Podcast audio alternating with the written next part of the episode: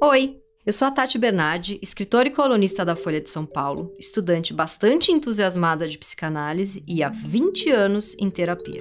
Eu queria ter um espaço para conversar com os melhores psicanalistas do país e criei esse podcast, o meu inconsciente coletivo. Só que eu resolvi inverter um pouco as coisas. Aqui, as minhas neuroses são sempre as mesmas e o analista é quem muda a cada sessão. Sim, o que você está prestes a ouvir é uma sessão minha aberta ao público, mas eu duvido que você não vá se identificar com temas como angústia, fobia, pânico, síndrome do impostor e fetiches estranhos. E claro que os meus convidados só toparam essa maluquice porque sabem da importância de não se levar tão a sério. E a minha convidada de hoje foi a Isabel Tati. Ela é psicanalista, mestre em psicologia social pela PUC São Paulo e doutora em psicologia clínica pela USP. Nosso tema foi solidão. Ah, e mais um aviso. Esse episódio foi gravado antes de começar a pandemia do coronavírus. Então não estranhe se parecer que eu estou falando sobre outro mundo.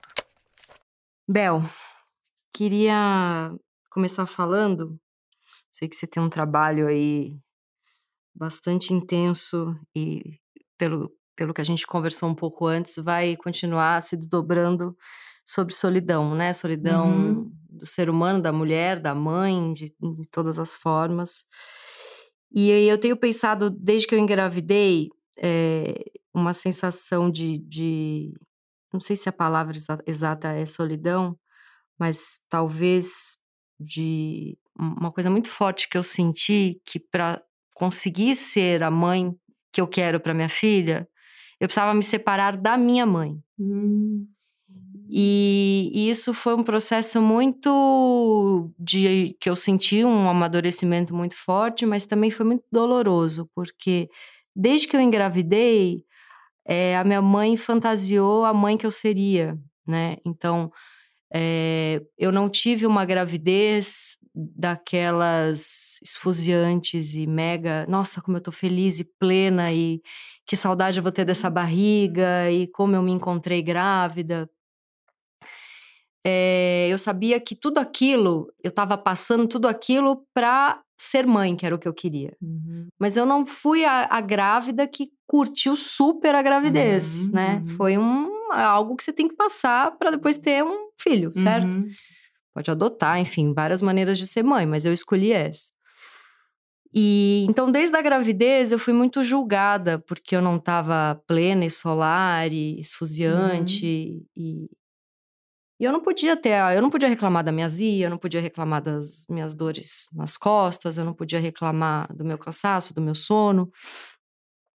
E não só essa esse, vamos chamar de solidão, porque eu não encontrei esse colo na minha mãe na gravidez e muito menos quando minha filha nasceu e até hoje eu não tive esse colo porque enfim, a minha mãe é, fica o tempo inteiro dizendo a mãe que eu tenho que ser para minha filha, né? E a minha sogra fez a mesma coisa, a mãe que eu tenho que ser para minha filha.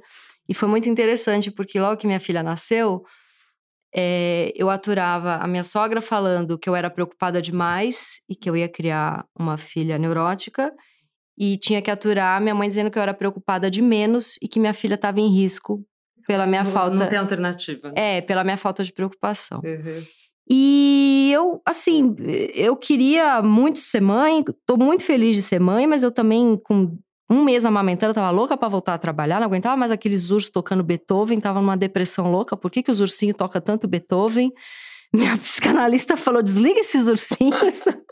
o dia inteiro num quarto escuro amamentando com urso tocando Beethoven. Pelo amor de Deus, né? Baby blues é o mínimo que pode acontecer.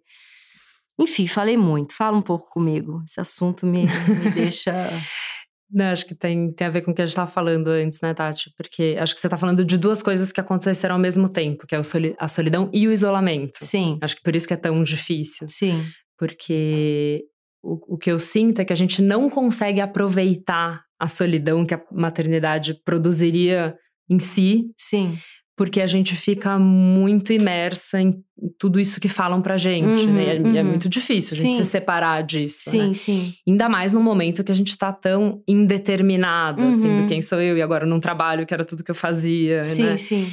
então é mais fácil a gente ficar colado nisso que as pessoas falam pra gente. Mas o interessante da experiência da solidão, e, e que eu acho, que eu tenho pensado muito sobre isso que eu sinto que o puerpério hoje é tratado de uma forma para a gente não sentir a solidão. Uhum. Então, até outro dia eu estava procurando o dicionário, a definição de puerpério, que é um discurso bem médico. Sim. É, tem a ver com retomar ao estado geral da mulher retomar, assim, uhum. voltar ao que era antes, que é uma Sim. coisa que a gente sabe, que a mãe sabe que não vai voltar, isso não acontece, nunca né? mais. E então em 40 dias a gente retomaria quem a gente era antes. Então, Sim. eu acho que o puerpério, toda a ideia da sociedade é da gente não sentir uhum. a maternidade como um acontecimento, como esse buraco, e que daí a gente poderia produzir de fato alguma coisa nova na gente e nesse serzinho que a gente está pondo no mundo. O Leandro Canal falou um negócio interessantíssimo eu encontrei ele ontem e ele falou é, que essa, essa, esse marketing da mãe absolutamente feliz e apaixonada pelo filho foi criado para diminuir a mortalidade infantil. Sim. Achei isso genial. Que é a pesquisa da Elizabeth Badanter, exatamente. né? Que é, que é da, da criação do mito do amor materno. Isso, exatamente. E que eu acho que tem um sentido importante, que é Uhum, isso, assim, uhum. o infanticídio, diminuir Sim, a mortalidade sim, infantil. sim, as, as mães agora fazem o maior esforço para amamentar, mas obviamente isso produz o radical contrário, que a gente tem que amamentar de um determinado jeito. E que... tudo bem não estar feliz o tempo inteiro, pelo amor de Deus. É. Porque essa, isso foi a maior solidão que eu senti na vida. Inclusive, é, eu tô- faço lá o, o meu podcast Calcinha Larga, porque durante a amamentação e durante a gravidez, os momentos em que eu não estava feliz, que eu estava assustada, que eu estava fazendo o luto da minha vida de antes, e isso não tem nada a ver com o quanto eu vou ser boa mãe e vou amar minha filha, nada a ver. Uhum.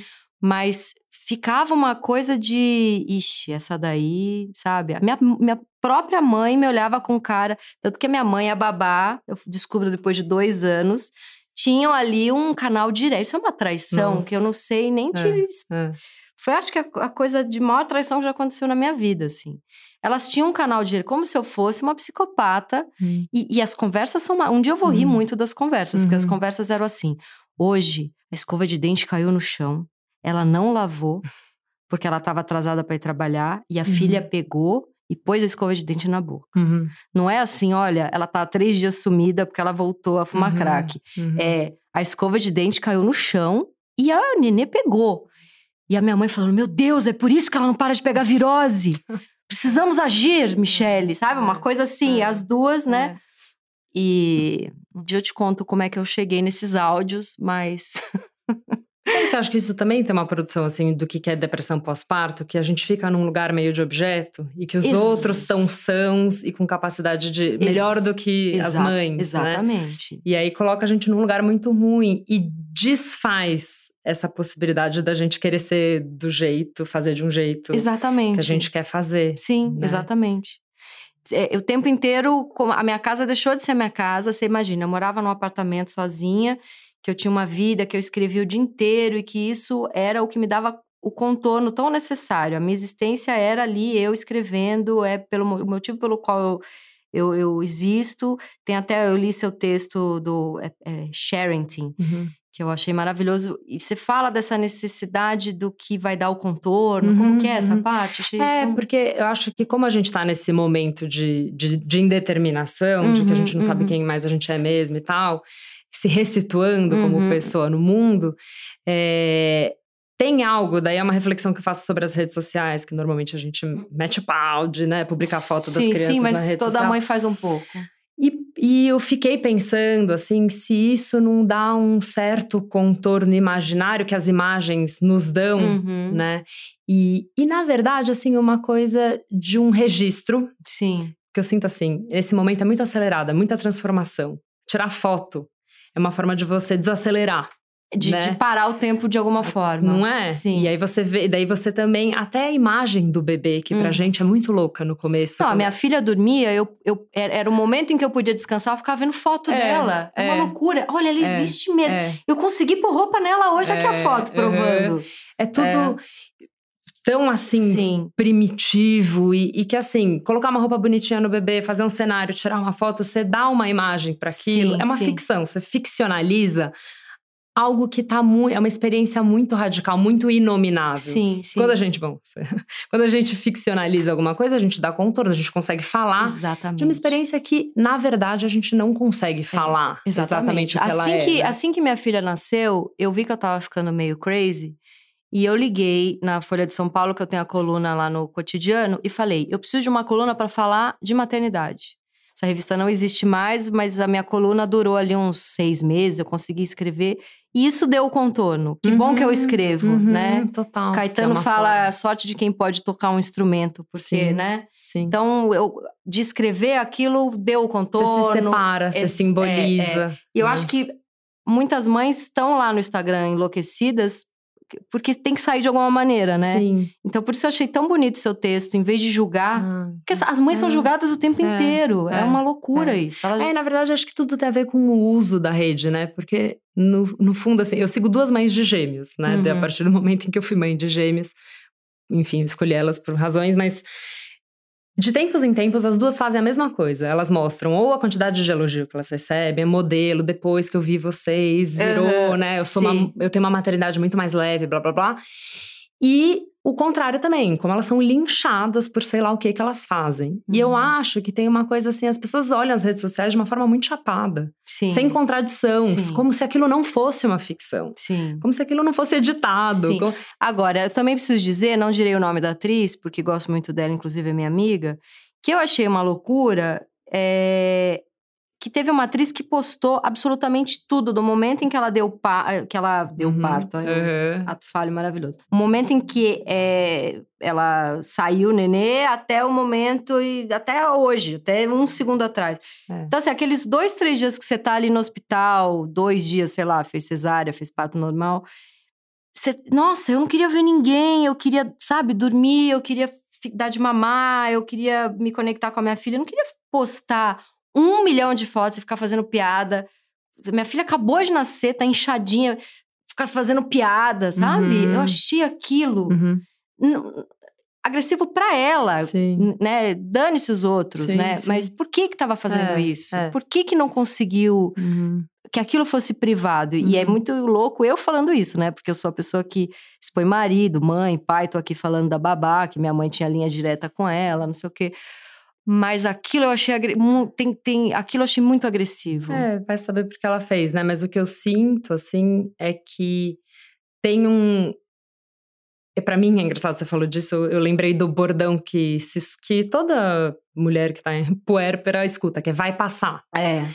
Eu fico pensando se não tem a mesma função, sabe, Tati? Do tipo, é, isso que você está vivendo, você não entra em contato com isso porque vai passar. Vai passar. Porque é muito difícil, então a gente não quer ficar entrando em É contato muito com isso difícil, o tempo inteiro. é. Então vai passar uma forma de você desfazer esse Uhum. acontecimento Uhum, uhum. e, e dar uma tamponadinha e vai pra frente, né? Sim, sim. Só que não vai passar. Né? Ainda mais se você ficar falando que vai passar. É. né? Tomara que não passe, inclusive. Sim, é, exatamente. E. Eu enfim. lembro que a minha filha tinha uns dois meses, eu tava passeando com ela ali no meu prédio, tem um jardim gostoso assim. E eu tava passeando com ela no carrinho e, e sem dormir, aquela cara, né? Peito vazando. Aí eu encontrei a minha vizinha, o filho dela na época tava com dois anos e meio, minha filha com dois meses. E aí eu falei pra ela, me, me fala quando é que eu vou voltar a dormir. E ela falou, nunca mais. É. E, e eu fiquei tão brava, porque tudo bem, hoje em dia eu dou risada, enfim. Mas eu fiquei muito brava dela ter feito isso comigo naquele momento. Como assim? Eu tô achando que eu vou dormir. Daqui uma semana eu vou dormir, pelo amor de Deus. Ela riu e falou: nunca mais, nunca mais você vai dormir, porque. Tudo bem, você pode até conseguir dormir seis, oito horas, também não é assim. Tem noites que a Rita dorme 10 horas. Mas tem uma angústia, não é angústia, tem um. Tem um alerta em você que não tinha antes. Uhum. A partir do momento que você engravida, eh, começa um alerta, né? Que nunca mais vai passar esse Uhum. alerta. Esse alerta nunca mais vai Uhum, passar, uhum. né?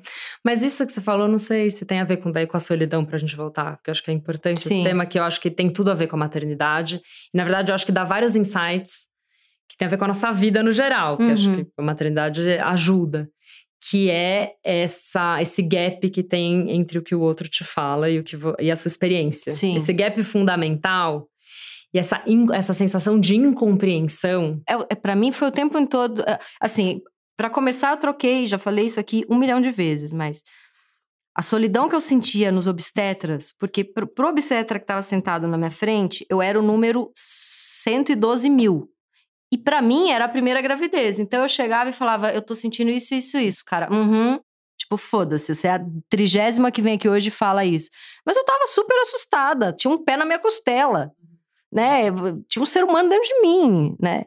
Tanto que o, dia que eu fiquei mais tranquila na minha vida foi o dia que eu almocei com uma amiga e falou: o que é óbvio que é pra você estar tá assustada. Tem um OVNI dentro de você. Porque aquilo me relaxou. É. Porque se tem, o tempo todo você tem que amar, amar. Ah, meu Deus, o ser humaninho. Ela falou, claro que é pra você estar tá assustada. Tem um OVNI dentro de você. Vai assistir Alien, é aquilo. Não sei o que, a gente riu.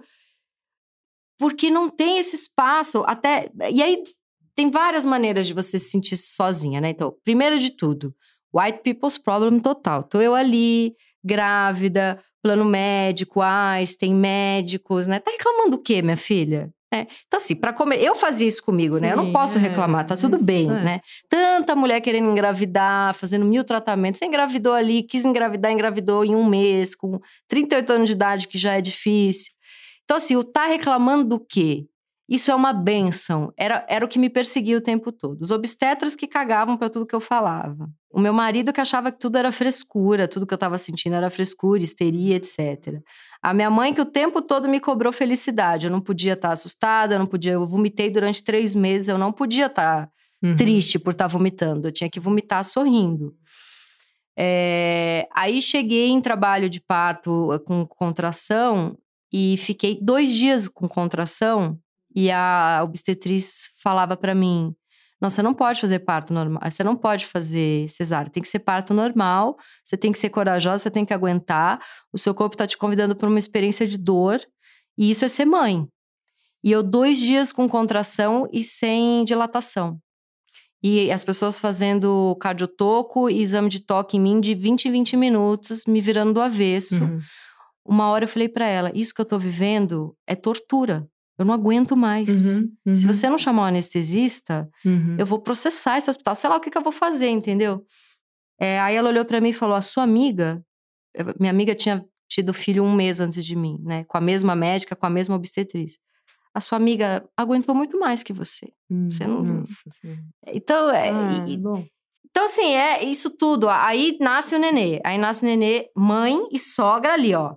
Você tá muito neurótica, sua filha vai ficar louca. Você tá muito light e a sua filha corre riscos. Uhum. Aí boto uma babá e penso, essa é a única que tá do meu lado nessa história. E depois de dois anos eu descubro a linha direta com a minha mãe, minha mãe dando um monte de presente pra babá. Ninguém confiou em mim como mãe. E eu sou uma puta mãe legal, uhum, sabe? Uhum. Agora, ter descoberto que eu sou uma puta mãe legal foi o dia mais feliz da minha vida. Isso e é... como é que você descobriu? Quando eu mandei todo mundo pra puta que pariu e fiquei sozinha com a minha filha. Inclusive, meu marido, eu falei, ah, vai dar uma volta. E foi aquele. Uhum. Né? Porque quando nasce o nenê, você fala, se eu não aguentar, eu preciso da minha mãe perto, eu preciso da minha sogra perto, eu preciso da babá, eu preciso de não sei quem, da avó de não é. sei quem, da tia de não sei quem. Do... E, Precisa e não precisa, né? Porque também é. é não, precisa. Não, precisa muito. Essa galera ajudou muito. É, Mas a, a, a, aonde eu tô dizendo que não precisa, né? né? A ajuda física tal. Mas aonde eu tava assustada era é, se eu psiquicamente. Acho que toda mulher se pergunta: psiquicamente, eu vou ser uma, uma mãe boa, suficientemente boa? Eu vou dar conta de ser mãe? Acho que essa é a pergunta aqui, né? Uhum. Porque é o cansaço, assim, bom, eu preciso dormir, eu tô há dois dias sem dormir, fica aqui com a minha filha um pouco, pelo pelo amor de Deus. Uhum. Né? Mas o, o, esse lugar psíquico da mãe é uma conquista, eu acho, né? uhum. né? E, e, uhum. e, muita gente não, em vez de te dar o colo, que eu acho que isso é importante falar também. Quando nasce o bebê, a mãe também precisa do colo. Uhum. E as pessoas estão tão. Só estão olhando pro bebê, Só né? estão olhando pro bebê. Ninguém faz. Você falou um negócio legal na nossa conversa por WhatsApp que você falou que é, é, muito estudado na psicanálise os efeitos da mãe no bebê, Isso. mas muito pouco do bebê na mãe. É, porque tem toda a teoria sobre função materna, como é que a gente constitui a subjetividade do, do bebê. É, enfim, o Lacan vai falar do tesouro de significantes, que são as palavras que a mãe banha o bebê, enfim. Uhum. E muito pouco do que, que é o bebê para uma mãe, né? Uhum. Qual que é o efeito que faz na gente. Uhum. Né? Tem reflexões. Bom, é que daí a história da psicanálise marcada pelo seu tempo, né? Porque o Freud, ele aproxima muito o feminino do ser mãe. Uhum. É uma questão tem tudo a ver com a começo do século XX. Com o tempo dele. É. é. Mas, é, por outro lado, tem coisas assim que eu tenho, eu tenho feito essa reflexão, que a, a, psicanálise pensou muito sobre o que o trabalho psíquico que a gente precisa ter com as nossas perdas, uhum. que acho que uhum. também tem a ver com maternidade, mas pouco sobre o trabalho psíquico com o que é quando a gente ganha alguma coisa, uhum. com esse novo, com o que, que a gente faz. E, e, se tem algo na teoria do luto do Freud que é super importante, é que a gente precisa assumir o ódio Uhum. Pelo que a gente está perdendo. Senão a gente não consegue se separar. Sim. Isso é, é ambivalência, que é ambivalência tão importante. Afetiva, que é. Isso é muito difícil fazer na maternidade pelos ideais e romantização, Exatamente. que a gente tem que amar esse bebê, que a gente tem que fazer eh, daquele eu li, jeito, né? Eu li, eu lembro que na época que a Rita nasceu, os momentos que eu ficava de saco cheio, eu, me, eu ficava muito mal de estar de saco cheio. E eu achava que eu tava, eu tava psicótica. Eu tava, né? Eu lembro que eu fui almoçar com a Vera e a Cornélia, eu falei, às vezes eu fico de saco cheio. Ela falou, que bom, isso é normal. eu falei, não, Vera, mas eu não posso ficar de saco cheio. É um bebê, eu sou mãe, é uma benção, é uma benção. Eu ficava repetindo as, as tia Carminha, Cidinha, sabe? É. E ela riu, ela falou é. assim: é, o Winnicott fala que você odiar às vezes o seu filho é importante até para o seu filho entender que ele também vai te odiar. E aí eu entendi que, pela minha mãe nunca ter demonstrado muito e, e, não ter entendido muito, eu como mãe, os momentos de saco cheio, ela nunca. Né, ela, assim, eu vi durante toda a minha infância minha mãe claramente saco cheio de mim, mas não era uma coisa verbalizada, ela se fazia da mãe perfeita. E eu cresci com uma necessidade de amar minha mãe o tempo inteiro, porque ela não me mostrou ambivalência, uhum, né? Uhum. E isso, isso é pesado. Isso é pesado, porque os momentos que eu falava, eu não suporto a minha mãe, eu pensava a mesma coisa de novo. Eu sou uma merda, eu sou um lixo. Porque também tem a cobrança do bom filho, não tem só uhum. a cobrança da boa mãe, né? Uhum, uhum. Então, cara, a psicanálise é. Tudo isso para dizer que nesse, nessa solidão toda de gravidez e puerpério e etc., e pro resto da vida, quem me dá a mão é a psicanálise. A psicanálise, eu comecei a fazer muita terapia, eu comecei a estudar é, psicanálise, eu comecei a conversar com muita psicanalista. E eu encontrei na psicanálise o que eu nunca encontrei nem na minha mãe, nem na minha sogra, nem. Imagina, obstetra, então, gente. Eles deveriam ter alguma noção de psicanálise. Deveriam, não tem como. É que não sei se eles se dariam conta, Tati, porque tem algo da medicina, do discurso médico, você defendeu algo que eu critico o tempo inteiro, mas sei lá, Sim, sim, mas é importante. De tratar precisa tratar o outro um pouco como objeto, senão acho que eles não conseguiriam não, trabalhar. É verdade. Né? Porque eles, eles abrem a gente no é parque, verdade, entendeu? É verdade. Se tiver muita subjetividade, acho que fica difícil. Quando lidar, a obstetra né? chegou, depois de eu ficar dois dias ouvindo a obstetriz falar que eu não era corajosa como a minha amiga, quando a obstetra chegou, eu olhei para ela e aí ia ter que fazer cesárea, né? Porque eu, eu, não tinha, eu tinha zero de dilatação há dois dias com contração. Você vê a minha culpa de ter feito, né, cesárea. Eu não paro de falar que eu não tive a dilatação. E aí, a, quando a minha obstetra chegou, eu falei para ela, eu tô com medo. Ela falou, claro que você tá com medo, eu vou cortar tua barriga. Tá. Sabe? E no dia anterior eu liguei pra ela e falei, eu tô indo pro hospital porque já tá de um em um minuto. Ela falou, tá, me deixa dormir. Vai indo para lá, eu vou pedir. E, ah, é. e, e, assim, ela foi a quinta obstetra. Antes sim. dela, os outros quatro eram muito piores. E tudo gente super indicada, sim, que fez sim. parto de ótimos milhares, médicos, é. ótimos médicos, uhum. que fazem acompanhamento com psicanalista, uhum. que dão. Uhum. A psicanalista que trabalha com eles dá curso junto com eles. Então eu achei que eu tava. Super amparada. É. E assim, eu ficava. É. Eu acabei, a Rita acabou de nascer, a, a anestesia, para mim, ela subiu até o nariz. Eu tive uma, alguma reação com a anestesia, ela foi muito forte, então era uma anestesia só para eu não sentir o corte da cesárea e ela subiu. Eu não durante o, a cesárea eu não sentia nem engolir nem respirar. Uhum. Corre, corria o risco até de ter que entubar, tal, mas deu tudo certo. E aí eu falei, eu não tô conseguindo engolir, eu não tô conseguindo respirar. E, e aí tiraram a Rita e colocaram ela no meu peito para ela mamar, porque tinha todo aquele discurso de que assim que nasce tem que mamar. Só, só, que eu estava muito preocupada com o fato de que eu não estava respirando. Quando colocaram ela para mamar, eu abracei ela, eu senti lá a emoção da minha filha, mas eu olhei para a médica e falei: "Me ajuda, eu não estou conseguindo respirar". Uhum. E eu percebi os médicos se olhando do tipo: "Hum, vai rejeitar o bebê". Quer dizer, isso pode ser uma fantasia minha depois de tudo que eu passei ali, né? Uhum. Eu não tô, não tô narrando uma violência obstétrica, como chama isso? Violência. É, é Porque eu imagino que no hospital público, Sim, meu Deus do céu, mas, né? Mas, é, mas foi violento. Aí me uhum. colocaram num quartinho de descanso, de observação, e eu tava muito assustada com o fato de eu não estar tá sentindo engolir e tal.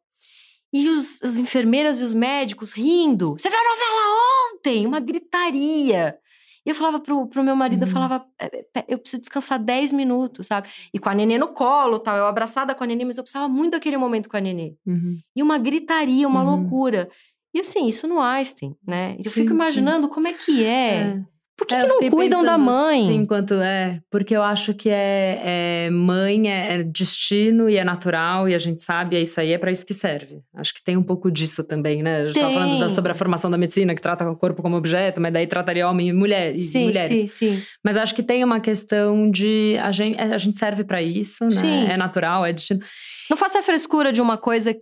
Que é, passar, é, todo mundo Sim. E é engraçado porque uma das coisas que eu mais pensei depois de ter filho é como que todo mundo tem essa experiência tão radical? E ninguém me avisa que era alguma coisa é assim é dessa radical. ordem. Como que as pessoas continuam?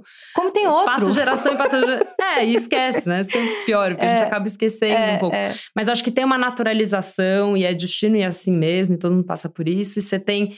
E você tem corpo e subjetividade para passar por isso. E eu acho que tem uma outra coisa também, né, Tati? Acho que a gente tá mais distante de também uma narrativa de parto, de ser mãe, né? A gente trabalha desde pequeno, a gente passa a vida inteira Sim. Uma certa classe social, tô Sim. falando, né? Talvez Evitando tenha, ter filho. É, eu acho que me faltou feminilidade para passar pelo parto, sabia? Uhum. Porque uhum. É, tudo aquilo que é do feminino, eu nunca quis. Eu nunca quis casar de branco, eu nunca quis fazer o chá de bebê, eu nunca quis eu, eu queria. Eu quero, eu quero criar um ser humano, mas eu não quero a frescura feminina em cima disso. Entende uhum, mais ou menos o que eu tô uhum, falando? Uhum. A minha filha nasceu, eu tava dando de mamar, eu tava o tempo inteiro ali no meu laptop tendo ideia. Eu queria uhum. voltar né? As pessoas falavam, você tá super feliz? E eu pensava, eu tô muito feliz porque eu vou criar um filho. Uhum. Mas eu não tô super feliz nesse momento com meu peito sangrando. Eu preferia tá,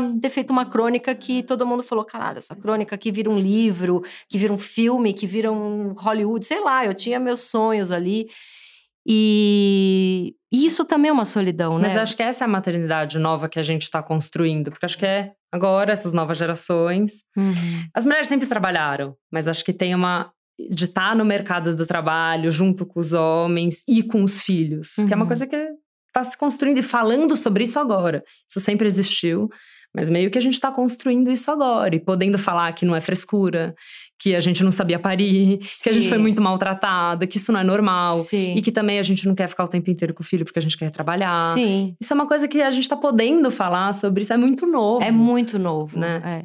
E eu, o que eu escutava muito assim que a Rita nasceu era coitado do Pedro, do meu marido. Coitado do Pedro, você só reclama. Coitado do Pedro, ele também acorda para te ajudar. Coitado do Pedro, quer ir numa festa e, e, você tá enchendo o saco porque você tá cansada e não quer ficar sozinha. Tinha, tinha muito coitado do homem, né? Uhum. Eu pensava, meu Deus, eu tô. Eu lembro de uma situação, eu, eu, eu tinha acabado de fazer a cesárea, eu tava toda costurada no hospital. É, é, uma, é uma cirurgia, as pessoas não lidam. Se eu tivesse feito uma cirurgia de joelho, eu acho que eu teria sido tão paparicada. Mas como eu, eu pari um bebê, era uma coisa assim. Ah, como você não tá dando pirueta? E, e era uma cirurgia, uma loucura, né? Uhum, uhum. E eu lembro lá, eu costurada com uma puta dor, né, da cesárea tal. O pai do meu marido chegou com um uísque. É... Uhum. Meu sogro, né? O pai do meu marido, o avô da minha filha. Eu falei, pai do meu marido, como se fosse uma pessoa ele chegou com uísque, sendo que o, o, o, filho dele não bebe uísque e eu não bebo nada, eu não bebo. E o bebê, uhum. no caso, né, também não vai beber uísque. Então, assim, é, é, o que ele achou que tinha que dar, mas tá lá o uísque até hoje, ninguém bebe uísque. E ele chegou e começou a falar, falar no celular, alto, coisa de trabalho. Não sei o quê, mandar não sei o quê, não sei o quê, não sei o quê. Minha mãe chegou é, e já começou a falar da amamentação, que não sei o quê. Ninguém perguntou, tá doendo, você quer ficar sozinha, sabe? Uhum. Enfim, uhum. eu acho que até hoje eu tô lidando ainda com esses uhum, momentos, assim. Eu fui uhum. ontem num médico chinês e eu falei para ele, eu tô muito cansada, eu não sei o que é isso, eu não sei se a minha imunidade tá baixa, eu não sei se eu tô com alguma coisa crônica, mas ele falou, cansada como? Eu falei, então, tem dois anos que assim, eu tô às vezes numa festa, sei lá, vou no aniversário de uma amiga, eu tô em pé conversando e eu penso, eu preciso deitar agora no chão, eu preciso deitar. Eu penso o tempo inteiro em deitar.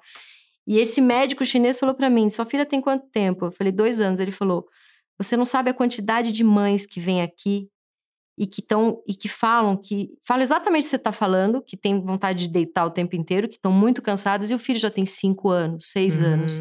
Elas ainda estão cansadas por causa da gravidez, por causa da amamentação e pelos dois primeiros anos do bebê que primeiro um ano se amamenta, depois o bebê ainda não dorme, precisa uhum. de você o uhum. tempo inteiro. Ele falou: é o que mais vem aqui. Uhum. Mas se eu falo para alguém que eu tô cansada, eles falam: cansada com o quê? Por que cansada? Todo mundo tem filho, você, eh, você tem ajuda, é, você é, tem é, marido. É, e mulher que não tem marido? É. E mulher que não tem não sei o quê, né? Por isso que a gente precisa pensar, de no... pensar em mudar de nome, né? Que eu fiquei com essa eh, ideia do. Fui pesquisar a história de puerpério, 40 dias, sei lá o que significa isso. E fiquei pensando na ideia da licença, que eu até hum. queria discutir, porque você trabalha com um texto, né? Porque se não tem mais a ver com a nossa experiência, essa história da fazendo uma analogia com a licença poética, que hum. você precisa. É uma forma de se separar um pouco das, da, da, das regras. Do né? que está dado, das regras, uhum. dos ideais, do pra, do que se espera. Nossa, isso é maravilhoso, pensar na licença maternidade como uma licença poética. Porque é um tempo, porque é uma separação. Inclusive, para né? você falar coisa que não faz sentido, sem ser julgada como uma péssima mãe ou louca. Uhum. Inclusive, para você criar uma narrativa diferente de todas as que já te falaram, sem você ser julgada como, ih, essa daí. Né? É, porque você possa criar uma coisa singular. Né? Exatamente. Né? Nesse momento, que eu acho que é o que. É. Afinal de contas, é um ser novo, sim, né? Que tá aí. Sim, né? sim. Porque não é só o filho que nasceu, essa mãe nasceu junto, né? E, uhum. Nossa, isso é muito legal de pensar na licença maternidade como uma licença poética. Até porque isso, assim, a licença maternidade tem um lugar no público também, né? De política pública. Sim. E aí talvez nem só licença maternidade, mas uma licença parental. Uhum. Eu acho que é um termo que poderia circular em vários níveis, tanto da subjetividade quanto no social, assim. Sabe uma outra coisa também que é muito cansativa e, pra, e volta nessa coisa da solidão da mãe? Que o seu filho tem que estar tá entretido o tempo inteiro. Uhum. Como que era antigamente? As crianças uhum, tinham tédio uhum, antigamente, uhum, né? Uhum. E eu vou te dizer, eu tive muito tédio na minha infância, porque eu sou filha única. A minha família é, não é a minha mãe, assim, o meu pai brincava bastante comigo, mas a minha família não era muito de brincar. Não deixava eu brincar com, a, com as crianças da vizinhança, porque criança outras crianças trazem vírus e piolho e etc, e doenças. Então eu era criada numa redoma. E, e o meu tédio me fez tornar uma escritora. Porque eu ficava buscando coisa. E a brincadeira, né? É, eu ficava inventando coisas, né? E agora tem uma coisa assim: a minha filha não pode ficar cinco minutos sem eu comprar uma tinta incrível e um giz maravilhoso uhum. e uma coisa super é. educativa do negócio que vai para cá e vai para lá, e as, os mil passeios que a gente faz com ela. Uhum. E ela própria já nasceu com o drive de: peraí, eu tô entediada, essa mãe é uma merda. Porque se ela fica entediada, ela se joga no chão, ela soca a minha cara. Mas acho que isso é nossa função, assim, Tati, dar esse espaço para pro TED, daí eles vão fazer alguma coisa. Porque TED é um pouco isso, né? Sim. O outro precisa me oferecer coisas. É. Né? E então eu acho que a criança, enfim, ela. Teve um dia que eu gritei para minha filha: é. eu não sou sua escrava. É. que é. o tempo inteiro é. tendo que inventar o que ela vai fazer e fazer algo por uhum. ela. É, e acho que daí a gente que tem que bancar esse espaço, né? Porque a criança e vai é demandar solidão. o tempo inteiro. Mas de novo é a solidão. A gente não, não quer que nosso filho se sinta sozinho. A gente não pode, né? Tem uma coisa de, da solidão proibida. A mãe não pode uhum. sentir a solidão, o filho não pode sentir a solidão. Uhum. É, e, e, daí a psicanálise entra com toda a força nessa história da mãe poder faltar. Não só o Winnicott, mas o Lacan também fala isso, que a função materna é nas falhas e nas faltas e nos excessos. Sim. Né? Não é só tem essa transmissão particular, de um desejo particular que é importante, mas tem algo também de poder se separar e faltar e, e pro, pro bebê, na verdade, você produz alguma coisa que não é sua, né? Você produz algo que é. E no, você estava hum. falando uma coisa bem legal do filme Tully, hum. que é que você. Aquilo ali foi. Ela, ela fez uma como é que é o nome que você usou? Ela surtou, né? Teve um surto, mas dentro da neurose. Você não acha que foi um surto psicótico grave? Não, assim? não. Que acho que, ah, na verdade, acho que ali tinha muito a ver com a privação de sono, né? Sim, que a privação sim, de sim. sono é, produz isso. Inclusive, né? ela tá na lista das torturas, da, da ditadura e etc. Tal. É, total. É. E, e isso, isso, acho que é essa radicalidade também desses primeiros meses que a gente não dorme, que a gente acha que é normal, porque uhum. vai passar. Vai passar. É. Então é assim mesmo. A quantidade de mãe que, bom, começa enxaqueca, labirintite, crise psicótica, porque não dá conta, né? E o é que, limite que, do corpo. Que né? que é uma, que, que seria uma crise psicótica dentro da neurose e não de uma questão de psiquiatria? Seria porque a Tully lá, ela, ela, joga o carro lá, né? Ela tenta se matar de alguma maneira. É, né? é que, na verdade, acho que algo se desestruturou ali. É que a, psiqui, a estrutura psíquica clínica dela não necessariamente é de uma estrutura psicótica. Né? Entendi. Né? Até ela... porque ela teria que ter nascido já para ser é, um caso psiquiátrico. É, exatamente. Um, num, surto. Não é, não é, o surto nunca vai ser. É, é que existem eh, surtos na neurose e na psicose. Acho é. que a radicalidade da experiência da Tule foi, eu nem sei, né? A gente precisaria escutar. Ela precisaria ser minha paciente e saber se ela é psicótica claro, ou neurótica. Claro, mas assim, claro. tipo, Pelo grosso seu modo, chute, é. diagnosticando uma personagem sim, de um sim, filme. Sim, sim. Eu acho que tem muito. O que tá em foco ali, eu acho que é muito mais um surto pela condição, pelo sim, extrema. Sim estado que ela estava vivendo. Mas é tão lindo né? esse filme, né? Puts, é. Que o surto ela traz é. a, é, Vou dar um spoiler aqui. A gente tá aqui. dando spoiler é, total, mas né? é maravilhoso, porque, porque o surto ela traz ela jovem ajudando ela. É. Porque a gente tem muita saudade da gente jovem depois que vira mãe, não tem? É normal. Então, mas isso, isso é? muito legal, porque acho que tem a ver com esse momento de você buscar em si, se recituar buscando na sua história o que você vai ser. Filme. E não colar na dos outros, né? E é muito legal porque o marido não é um filho da puta, ele só é um homem. Uhum, uhum. Uhum, né? Uhum. Porque seria. Se, podia fazer um filme maniqueísta, né? Desse marido ser um escroto e no final ela larga o marido, não sei o quê. Não, ele é um marido amoroso que. Mas ele tá ali jogando videogame é. e ela tá é. ferrada, entendeu? Isso acontece. Sim, né? sim. É maternidade real total. Maternidade real total. E transmite muito mais do que. É, e é lindo, é. e aquele monte de filho. Agora, não precisava aquele monte de filho, né? Bastava o bebê. Eu me irritei que precisou quatro, três filhos para ela ter o um surto. Bastava é, o bebê é, pro surto, gente. Não precisa É, total, não precisa ter tanto. Né? Não, podemos ficar por aqui. Esse foi o meu Inconsciente Coletivo, o podcast para onde as suas neuroses sempre voltam. Eu sou a Tati Bernardi e a edição de som é da Natália Silva. Os episódios do meu Inconsciente Coletivo são publicados toda sexta-feira de manhã nos principais agregadores de podcast. Escute o seu inconsciente e não perca nenhum programa. Até a próxima sexta.